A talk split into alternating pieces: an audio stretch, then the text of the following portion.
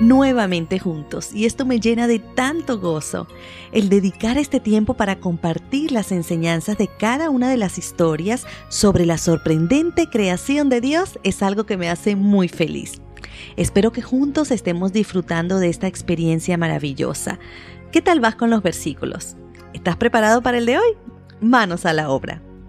El título de nuestra historia de hoy es Disfruta cada etapa.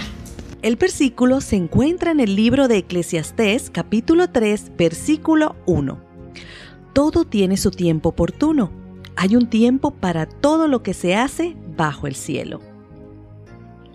La mariposa gran pavón es una de las mariposas con hábitos nocturnos más grandes de Europa.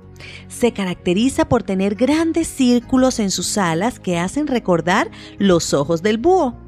Esto les sirve como un mecanismo de defensa contra los depredadores. Esta mariposa, especialmente las hembras, pueden llegar a medir más de 15 centímetros cuando sus alas están desplegadas. Antes de ser mariposa, ella es una oruga.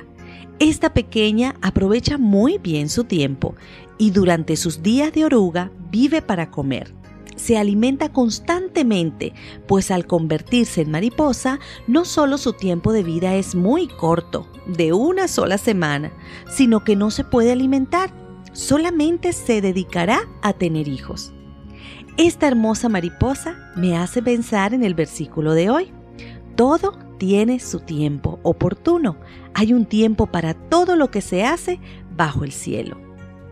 Cuando somos niños, muchas veces soñamos con ser grandes o adultos rápidamente, porque deseamos vestirnos como los adultos y hacer las cosas que hacen ellos. Pero a veces ese sueño se convierte en un deseo que no nos permite disfrutar las etapas de la vida que Dios nos regala. Entonces muchas veces no disfrutamos nuestros juegos de niño porque deseamos hacer las cosas que hacen los jovencitos. Y cuando somos jovencitos, entonces no disfrutamos el compartir con los buenos amigos que ya tenemos, ni nos tomamos el tiempo de conocer a nuevos amigos porque andamos en una búsqueda desesperada por conseguir novio o novia, pensando que eso es lo que hacen los grandes. Y de esta forma vamos pasando cada etapa sin disfrutarla. Sin embargo, el versículo que leímos anteriormente nos dice que para todo hay tiempo en la vida. Debemos vivir cada etapa disfrutando al máximo lo que cada una de ellas nos ofrece. Por ejemplo, si somos niños o jovencitos, es el momento de disfrutar de la escuela, del descanso, de los compañeros y amigos, de los juegos, de la familia y de las actividades que la iglesia prepara para nosotros. Incluso también puedes disfrutar de las responsabilidades que tienes según tu edad, como hacer tareas, colaborar con algún oficio en casa, en fin. Cuando ya somos un poco más grandes, disfrutamos de otras cosas. Tal vez nos gustaría jugar más, pero los estudios y otras responsabilidades toman mucho tiempo. Sin embargo, seguimos disfrutando de nuestros amigos y allí en esta etapa de la juventud empezamos a observar mejor a nuestros amigos para ver quién de ellos puede ser nuestro futuro esposo o esposa. Al llegar adultos, ya no hay mucho tiempo para jugar ni para pasarla con muchos amigos, pero disfrutamos el compartir en familia, el trabajo, actividades sociales. Muchas veces como adultos recordamos los hermosos años en que fuimos niños.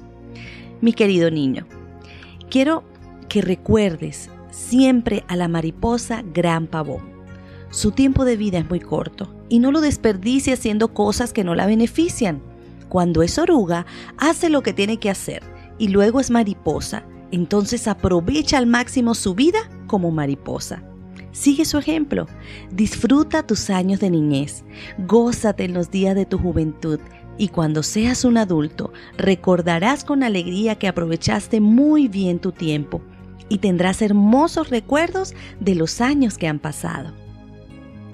Junto a tus padres, quiero invitarte a realizar tu proyecto de vida. Vas a colocar allí sueños, metas, proyectos que deseas lograr ahora en este momento que estás viviendo tu infancia, pero también los que deseas alcanzar en tu adolescencia y adultez.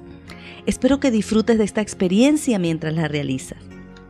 Y no podemos finalizar este momento tan hermoso sin antes comunicarnos con nuestro superpoderoso Dios a través de la oración. Nuestro querido Padre Celestial, te agradecemos por tu amor y por recordarnos que deseas vernos felices en cada una de las etapas de nuestra vida. Gracias por estar en ella y gracias por perdonar nuestros pecados. En el nombre de Jesús, amén.